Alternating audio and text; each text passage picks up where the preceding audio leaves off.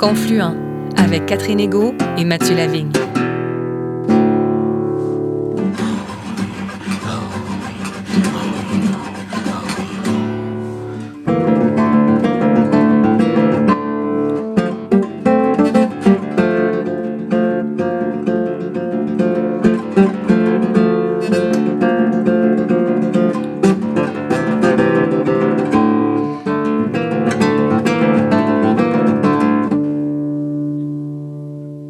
Bonjour Catherine, où allons-nous cette semaine? Bonjour Mathieu. Cette semaine, nous rencontrons Mélodie Jourdain-Michel dans la communauté Innu de Washat Makmaniotenam. D'abord formée en sexologie, notre invitée a étudié plusieurs années à l'extérieur de sa communauté pour ensuite y retourner à titre d'intervenante. Mélodie Jourdain-Michel évoque tout d'abord le colloque Pakatakan qui rassemble à Washat Makmaniotenam des dizaines d'intervenants autour de problématiques difficiles, prévention du suicide, toxicomanie, santé mentale et identité culturelle. Cependant, loin d'être défaitiste, notre invité tient à souligner la résilience des communautés. Pour aider les jeunes à relever les défis qui sont les leurs, elle organise notamment des ateliers sur la sexualité dans l'optique de briser les tabous, ainsi que des séjours en territoire qui permettent aux participants et participantes de renouer avec les valeurs inoues et de mieux prendre conscience de leurs forces. Ardente défenseur de la résilience par le territoire, mais aussi par la culture, Mélodie Jourdain-Michel a également réalisé le film Coupanishkwe et mis sur pied un camp musical pour les jeunes.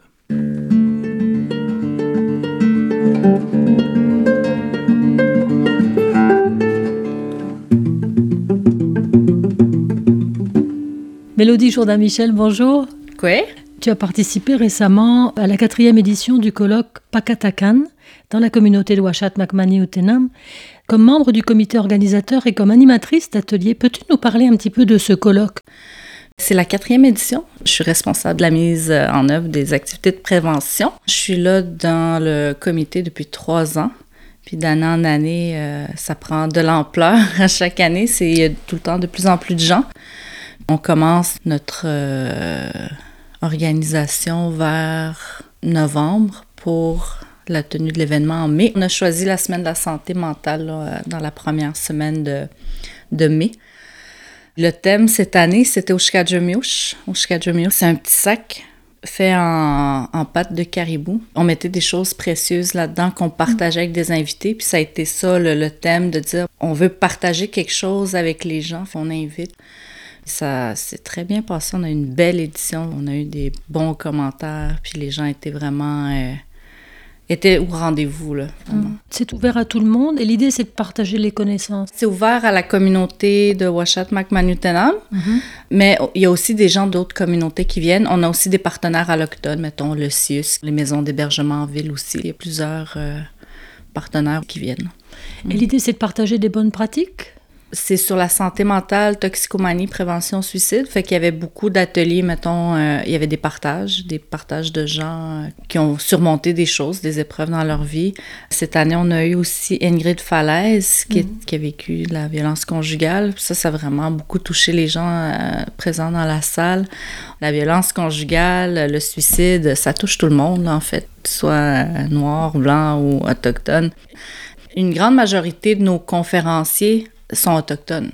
Mais mm. c'est sûr, on veut attirer aussi des grands noms pour euh, faire venir les gens aussi. C'est quand même euh, intéressant d'entendre Ingrid Falaise.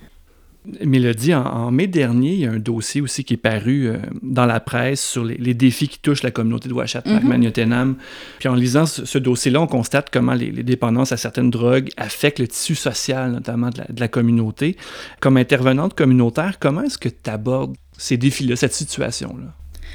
Depuis que je travaille, moi, au service communautaire, mais la, toxicomanie est toujours présente. Mais tu sais, à chaque jour, euh, mes collègues euh, travaillent beaucoup là, pour aider les gens. Aussi, nous, on a un service qui est volontaire. Quand les gens viennent demander de l'aide, on les aide, mais ceux-là qui viennent pas, ben on peut pas les aider. Mais il y a beaucoup de choses qui se font, là, comme au niveau euh, de la toxicomanie, il y a des euh, cafés-rencontres qui se font, les gens, ils peuvent voir des intervenants pour faire des demandes de thérapie. Il y a des ressourcements ici dans la communauté aussi qu'on offre. Il y a aussi des séjours en territoire qui se font là au 1065. On prend le train puis les gens vont se ressourcer en forêt, là, en territoire. Quand même beaucoup de choses qui sont faites là, pour euh, aider les gens. avec cette problématique-là. Et quand des, médias de masse comme la presse, par exemple, dans ce cas-ci, abordent des sujets comme la, toxicomanie en, milieu autochtone, à tes yeux, est-ce que ça aide ou ça peut nuire, nourrir certains préjugés? Ben, c'est une réalité. Je veux dire, euh, c'est pas. Euh, oui, il peut avoir des préjugés, mais en même temps, c'est pas juste les Autochtones qui ont des problèmes de consommation. Là.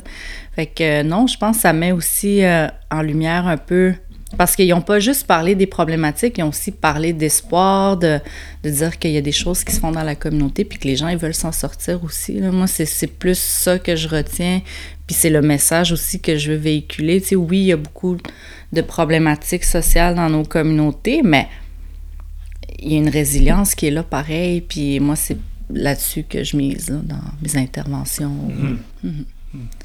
Au cours du colloque Pakatakan, vous avez parlé de toxicomanie, mais aussi de sexualité. Mhm. Est-ce que c'est un sujet, en tant que sexologue, vous êtes spécialiste du domaine, est-ce que c'est un sujet qui, qu'il est facile d'aborder dans les communautés ou est-ce qu'il y a encore un certain tabou ah, autour de sûr, Il y a un, très grand tabou encore dans les communautés, tu sais, vraiment. Mais moi, je suis quelqu'un qui dédramatise beaucoup. J'aborde ça d'une façon vraiment décomplexée puis de, de nommer les choses aussi avec les, les vrais mots. En Inou, c'est dur parce qu'il n'y a pas vraiment de mots pour dire sexualité. Hmm. Fait que ça va être tout le temps plus des descriptions de, mettons, d'activités sexuelles coucher avec quelqu'un ou tout ça, mais pourtant, la sexualité, c'est pas juste ça, c'est pas juste la génitalité, c'est mm. vraiment beaucoup plus large que ça.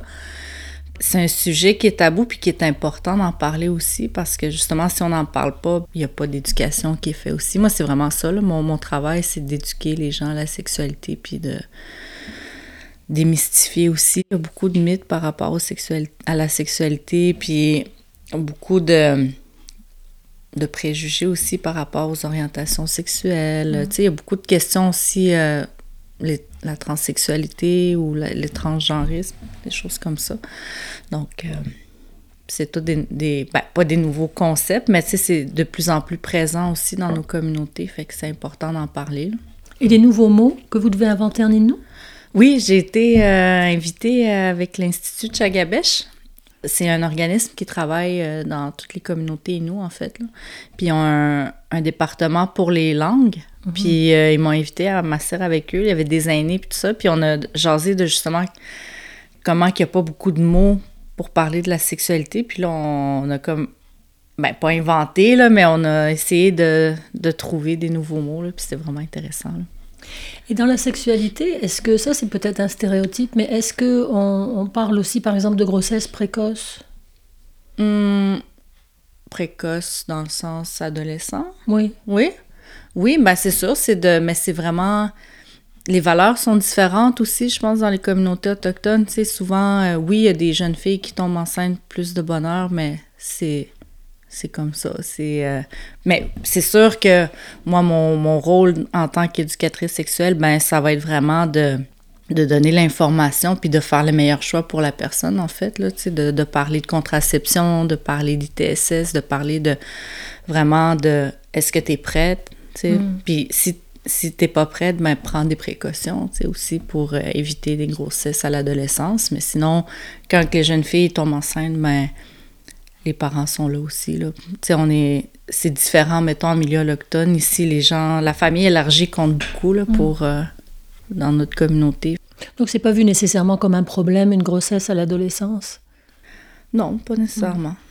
Ce qui est souvent le cas en milieu autochtone, par exemple. Mm-hmm. Mm.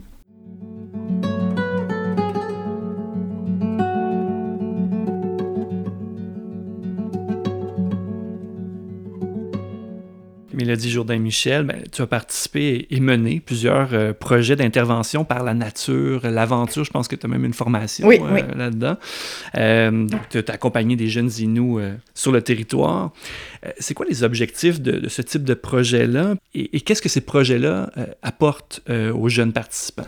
Il y a eu une vague de suicides ici dans la communauté en 2015. Il y a eu cinq suicides. Suite à ça, ben, il y a eu le bureau du coroner qui est venu faire une enquête publique. Une des recommandations, ça a été d'organiser des séjours en territoire pour les jeunes. Moi, ça, ça a été comme le début d'un appel. Je dirais, là, moi, je suis zéro plein air, là, mais j'avais le goût d'apprendre des nouvelles choses. Moi, j'adore aller à l'école. Je suis allée faire un DESS en intervention par la nature et l'aventure à Chicoutimi. J'ai vraiment attrapé la piqûre, je dirais. Puis avant d'aller faire mon cours, j'ai fait une expédition avec euh, Daniel Descent, qui est psychologue ici dans la communauté depuis euh, une bonne quarantaine d'années, je crois. Puis elle, elle organisait des, euh, des séjours en territoire. J'ai fait ma première expédition avec elle, puis la première chose que la, première journée j'ai fait du canot, ça a été comme qu'est-ce que je fais ici? J'ai vraiment trouvé ça difficile, puis je pleurais, puis j'ai vraiment vécu quelque chose de, difficile, mais à la fin, quand j'ai terminé, par exemple, j'étais tellement fière. Puis je me disais que si moi, je, peux ressentir cette fierté-là, ben c'est grand. Là, je dois faire connaître ça à d'autres jeunes. J'ai monté ce programme, le programme Mishka qui s'adresse aux jeunes de 16 à 25 ans euh, de la communauté de Washat McMantenham. Ça a été mon projet de fin d'études, en fait. Là. Puis, tu sais, j'avais fait euh, pas une étude de marché, là, mais une étude de besoin. Là, où je suis allée dans les écoles. Vous, quels objectifs vous voudriez atteindre avec ce projet-là? Le premier objectif, c'est renforcer l'identité nous. Le deuxième, c'est prendre conscience de ses forces. Le troisième, c'est euh, développer la résilience. Je dirais quand les jeunes ils participent à des expéditions en, nature, en territoire, c'est sûr qu'ils les atteignent. Les trajets qui sont déterminés, c'est des sites qui ont été fréquentés par nos ancêtres, euh, des sites aussi qui sont porteurs de la résilience aussi de nos, nos ancêtres. Puis de marcher sur leurs traces, c'est comme leur dire que vous aussi, vous êtes capable, vous faites partie de, la nation Innu, vous êtes aussi fort que vos ancêtres. C'est quand même très difficile de faire euh, des expéditions en canot portage. Nous, on le fait de façon traditionnelle. Le portage, on ne prend pas des, des barils. C'est quoi des barils? Des barils, c'est des, euh, des barils en plastique. Ouais. Des barils euh, étanches là, qui flottent. C'est comme sac à dos. OK. Ils sont comme étanches. Nous, dans le fond, pourquoi on fait le choix de ne pas prendre, c'est une question de fierté culturelle. C'est parce que nous, nos sacs, on les porte ici. Avec un bandeau sur le front, là. Ouais. Puis t'empiles tes sacs, là, deux, trois. Ah, c'est pour retourner vraiment à la méthode traditionnelle de portage portage les canaux aussi. On réapprend aussi toutes les, valeurs qui sont importantes pour les Inuits là, en territoire. C'est vraiment le respect, oui, le respect des autres, mais le respect de la nature aussi. On, on, essaie de préserver le plus possible le territoire. On, éteint bien nos feux. Quand on a fini notre campement, ben, on, met les perches sur les, les arbres quand les Inuits remontaient les, rivières, ils prenaient des perches parce que c'est dur à compte courant. Mais quand ils arrivaient à, cet endroit-là, il y a un partage des eaux. Fait que le courant, il change de bord. Quand ils arrivaient là, ils plantaient leurs perches. Il y a eu des études, puis ils sont allés dater les, les mm. perches, puis il y en a qui remontent à 300 ans. Wow. C'est un patrimoine, il ne faut pas le toucher. pour les jeunes, c'était émouvant de savoir ben que certaines de ces perches-là ont été plantées par leur, ben oui, leurs, grands-parents. Leurs grands-parents, arrière-grands-parents. Quand on arrive là, on fait tout le temps une cérémonie, on fait un feu, on donne du tabac. C'est le moment dans l'expédition, ce que c'est vraiment émotif. Là, Les mm. gens, ils vident leur sac. c'est le, le, message qu'on leur dit, tu sais. Ça a été dur de se rendre ici. Ben, pour alléger ton retour, ben, vide ton sac, tu sais. Puis quand ils retournent, ben, le voyage est tout le temps plus facile. Mm. Surtout les jeunes. les jeunes, au début, sont comme Ah, appelle l'hélicoptère, je vais retourner. Euh, non, j'appellerai pas l'hélicoptère parce que parce qu'il y a un point de non-retour aussi dans cette méthode d'intervention-là, dans les concepts de l'intervention par la nature et l'aventure, c'est que il y a un engagement que tu dois faire, puis que quand tu t'engages, ben, à un moment donné, tu peux pas retourner en arrière parce que, oui, tu pourrais dans des mesures d'urgence, mettons, mais mm que là, si tu t'as pris un engagement avec ton groupe aussi, si tu pars, il nous manque un canoteur, là. Puis c'est vraiment ça aussi, là, dans les valeurs et nous, là, si on travaille en équipe, puis on, a commencé ensemble, on va finir ensemble aussi. c'est comme des petites familles qui se créent aussi à chaque euh, expédition, là. Mm-hmm. Ça fait comme vraiment une cohésion dès le départ, puis on, on est euh, vraiment une famille, là, qui se déplace en territoire. C'est sûr, il y a des conflits, là, comme dans chaque famille aussi, mm-hmm. mais la différence, c'est que tu peux pas te permettre de pas parler à ton partenaire de canot pendant 10 jours. Les gens apprennent aussi à régler leurs conflits, à s'asseoir, bon, OK, on met les choses au clair, puis on recommence une nouvelle journée.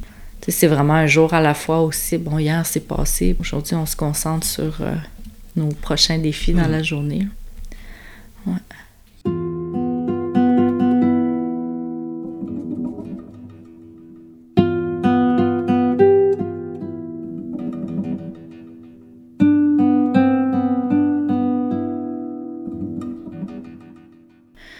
Le partage, ça, ça a été euh, crucial pour les Inuits.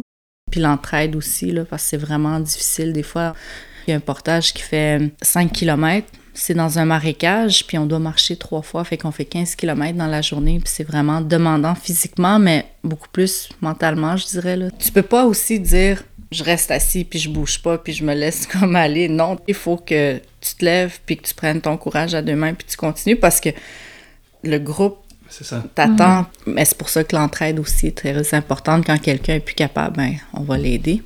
Au niveau de la résilience, tu rencontres des obstacles pendant ton chemin de portage ou euh, en canot aussi, tu vis des, difficultés. Puis quand tu passes au travers, ben, tu es super fier. Puis tu as été résilient aussi là, de rebondir après les épreuves. Et tu te dis que s'il y a d'autres épreuves qui arrivent dans ta ben vie, tu vas pouvoir euh, mobiliser ces mêmes compétences-là que tu as développées. c'est ça. Le message qu'on veut leur transmettre, c'est vraiment Pagdan Mishkino, le chemin de portage. C'est comme la vie. Des fois, tu vois des beaux paysages, c'est beau, c'est facile, c'est merveilleux. Puis il y a des bouts qui sont plus rough, qui sont plus difficiles, mais tu as les capacités en toi pour les affronter, ces obstacles-là. Tu as été capable d'affronter, mettons, ta peur de l'eau, ta peur du noir, ta peur des insectes quand tu vas retourner, il n'y a rien à ton épreuve. tu es vraiment fort, là, puis de, faire un parallèle avec leur vie ici dans la communauté. Là. Après ça, on a développé un autre programme qui s'adresse aux gens de 25 ans et plus, parce que Mishka, c'est pour les 16-25 ans, puis là, les adultes étaient comme, ben là, nous aussi, on aimerait ça le faire. Ça fait partie d'un rêve commun, je pense, dans la communauté, là, de, de partir en territoire, de, de faire le Pogdan Mishkano c'est à peu près les mêmes objectifs, mais pour les adultes, on veut développer aussi l'autonomie pour être autonome en forêt parce qu'on peut plus âgé. Leur trajet est différent. Ils font une même partie que les jeunes, puis après ça, eux, ils descendent vers la rivière Moisie. C'est plus long. Ah les jeunes, ils font 9 jours, les adultes, ils font 15 jours. C'est plus difficile aussi. C'est vraiment plus pour les adultes. Ils finissent euh, ici à la rivière Moisy, là, puis la communauté nous attend, il y a mm. nos familles, nos amis. Fait que c'est tout le temps un, moment super émouvant. Là. Euh. Ah c'est valorisant. Hein. Les gens sont fiers aussi. Puis en plus de, la fierté, la résilience, la persévérance, l'entraide, est-ce que ça donne aussi la piqûre aux jeunes de retourner en territoire après? Oui, vraiment. Il y a des jeunes pour qui ça a été... Euh, une expérience marquante. Là. Il, y a, une jeune qui a fait ce programme-là, puis elle a changé de... Elle a changé de branche au niveau euh, de ses études. Là. Elle est allée étudier en anthropologie, puis là, elle fait des études justement sur les sites, tout ce qu'on on passe, puis tout ça. Mm. Ah oui, une vraie réappropriation du, du, passé, du territoire. vraiment.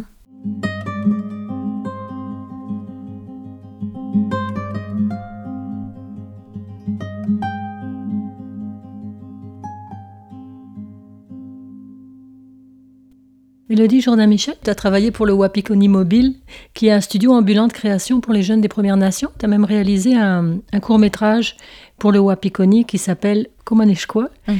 qui fait un parallèle entre ta grand-mère et toi. Oui. Moi, dans le fond, je porte le nom de mon arrière-grand-mère qui s'appelait Kubanishkwa. Le, le, nom m'a été donné par mon grand-père. C'est comme euh, une tradition là, dans la famille de donner des noms inous aux enfants qui naissent.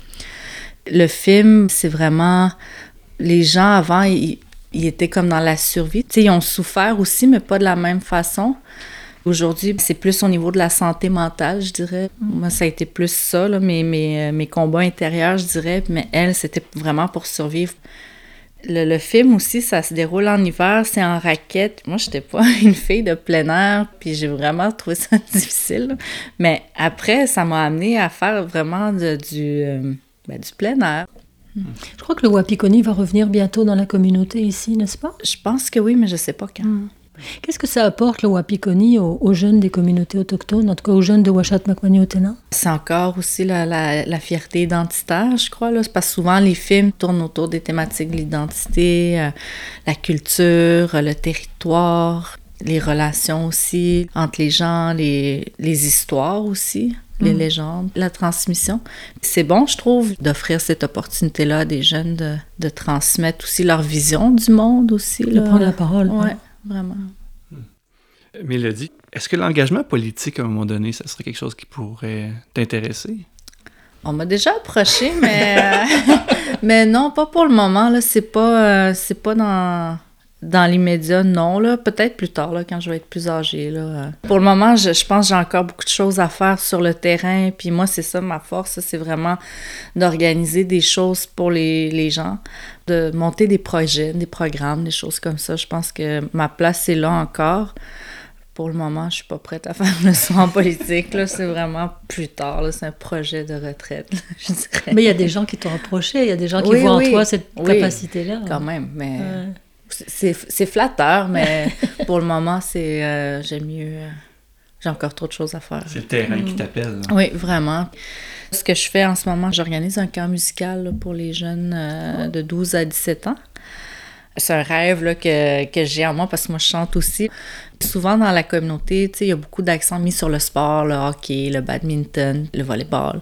Mais il y a des jeunes pour qui le sport, ça les accroche pas. Ça va être les arts, ça va être la musique. C'est ce côté-là que je veux développer aussi. Fait que là, on a créé un partenariat avec le camp chanson de Petite-Vallée en Gaspésie. Mm-hmm. Fait qu'eux, ils, ils, nous coachent un peu on va l'adapter à notre couleur aussi, nous. J'ai bien hâte de, de, voir comment ça va se passer. Ce ne sont pas les, chanteurs qui manquent hein, dans la Nation et nous, les chanteurs, les autrices, les auteurs. Oui, quand même, on a une Depuis plusieurs années, euh, ça, bouillonne. Rochette d'artistes dans nos communautés. Là. Hmm. Mélodie, tu as quitté euh, Maniotenam pendant plusieurs années pour étudier à Montréal, à Québec et à Chicoutimi. Oui. Et tu as décidé de revenir dans la communauté. Est-ce que c'était ce que tu prévoyais dès le départ ou est-ce que tu as décidé de revenir parce que tu sentais que tu avais une mission à faire ici? J'ai toujours senti une mission. Moi, c'était d'aider ma communauté, en fait. Mm. Puis je pense, quand les gens vont poursuivre des études euh, postsecondaires, mais c'est dans le but de revenir dans la communauté. il y a beaucoup de gens qui vont étudier en intervention, en technique policière, euh, enseignants, infirmières. c'est vraiment des métiers qui sont euh, en lien avec les, les gens.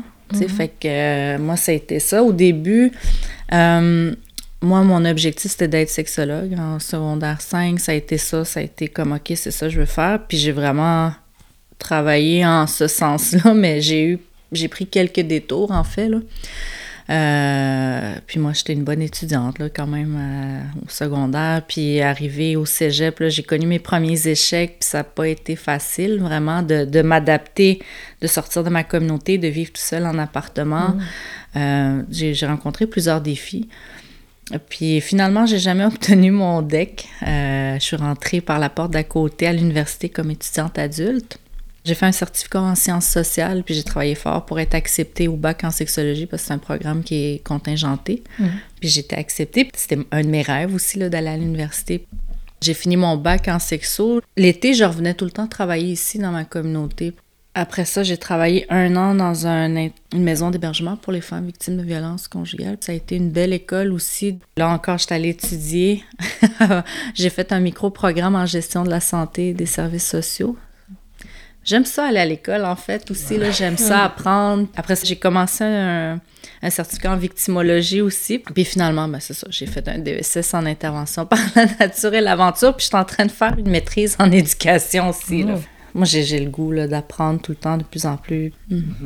Avec cette, cette curiosité-là qui est la tienne, le courage aussi d'avoir affronté le, son aversion pour le plein air, pour le bien des jeunes, euh, avec le, goût d'étudier, euh, avec le dynamisme aussi.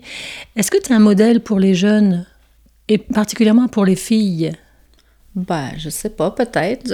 les gens doivent te le dire quand même. Pas tant, non, mais c'est sûr que quand on travaille, mettons, dans les services communautaires, il faut que tu sois quand même. Il euh, faut que tu aies une belle image. Moi, je suis sobre. Ça va faire 12 ans là, que j'ai arrêté de consommer. Ça, c'est une de ma mes plus grandes fiertés. Mm. C'est pas les diplômes puis tout ça, mais c'est d'être sobre puis de vivre un mode de vie qui est qui est plus sain aussi. Là. Hmm. Il y a plusieurs jeunes leaders autochtones qui parfois mentionnent dans les médias que ça peut être aussi une pression d'être un jeune une jeune leader autochtone. Justement, tu viens de parler de. On va avoir une certaine image. Mm-hmm. Est-ce que, est que tu le ressens comme ça, comme une, pression? Pas vraiment, non, j'ai pas de pression. Je suis pas encore en politique, là, fait que. ça ira plus tard pour la pression, mais il y a une pression au niveau de l'image avec le travail que je fais. Puis c'est petit aussi, là, fait que on, on, fait un peu plus attention, je dirais. Là. Mm-hmm. OK. Mélodie Jordan Michel, qu'est-ce que tu espères pour, euh, pour Washat Makmaniutenam, pour les jeunes en particulier? C'est la guérison, moi, je pense, dans le sens de, de trouver leur voie aussi, là, de, puis de réaliser leurs rêves aussi, là, de se dire, euh, peu importe tes rêves, mais que tu peux les réaliser pas parce que tu viens de Malutenam, puis que t'es nous, que tu peux pas rêver. Moi, quand j'étais jeune, j'ai vraiment beaucoup utilisé la visualisation. Quand je, me, je veux faire quelque chose, mais je les atteins, mes objectifs, parce que je visualise beaucoup puis que je travaille fort en ce sens-là. De leur dire, oui, tu as des rêves, mais faut que tu travailles aussi pour les avoir. Mm. C'est pas, pas magique. C'est ça, moi, c'est qu'ils réalisent leurs rêves, qu'ils réalisent leur potentiel aussi, qu'ils soient fiers d'être nous aussi. Mm. Tu sais, vraiment, moi, ça, ça a été euh, quelque chose de de faire les portages, justement, ça a vraiment réveillé une fierté identitaire vraiment forte. Avant, quand j'étais plus jeune, mettons, quand j'allais au secondaire, mais j'avais honte d'être Inou, justement à cause de tous les préjugés, les stéréotypes et tout ça. Mais aujourd'hui, je suis vraiment fière d'être Inou, puis c'est ce que je leur souhaite aussi, là, de qu'ils soient fiers. Hmm. Mélodie Jordan Michel, Tinesh Kemeton, vraiment, merci de nous avoir euh, donné de, ton temps. Un grand merci. Tu es très occupé. Merci beaucoup, vraiment. merci. merci.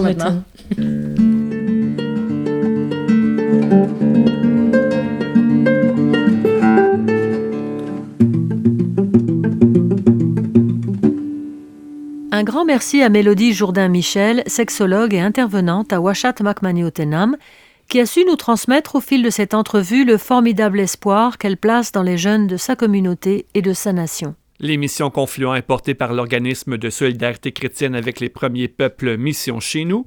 Vous voulez en savoir plus? Visitez le www.missioncheznous.com. À la semaine prochaine, Catherine. À la semaine prochaine, Mathieu. Et d'ici là, chers auditeurs et auditrices, nous restons à l'écoute de Radio VM et Radio Galilée.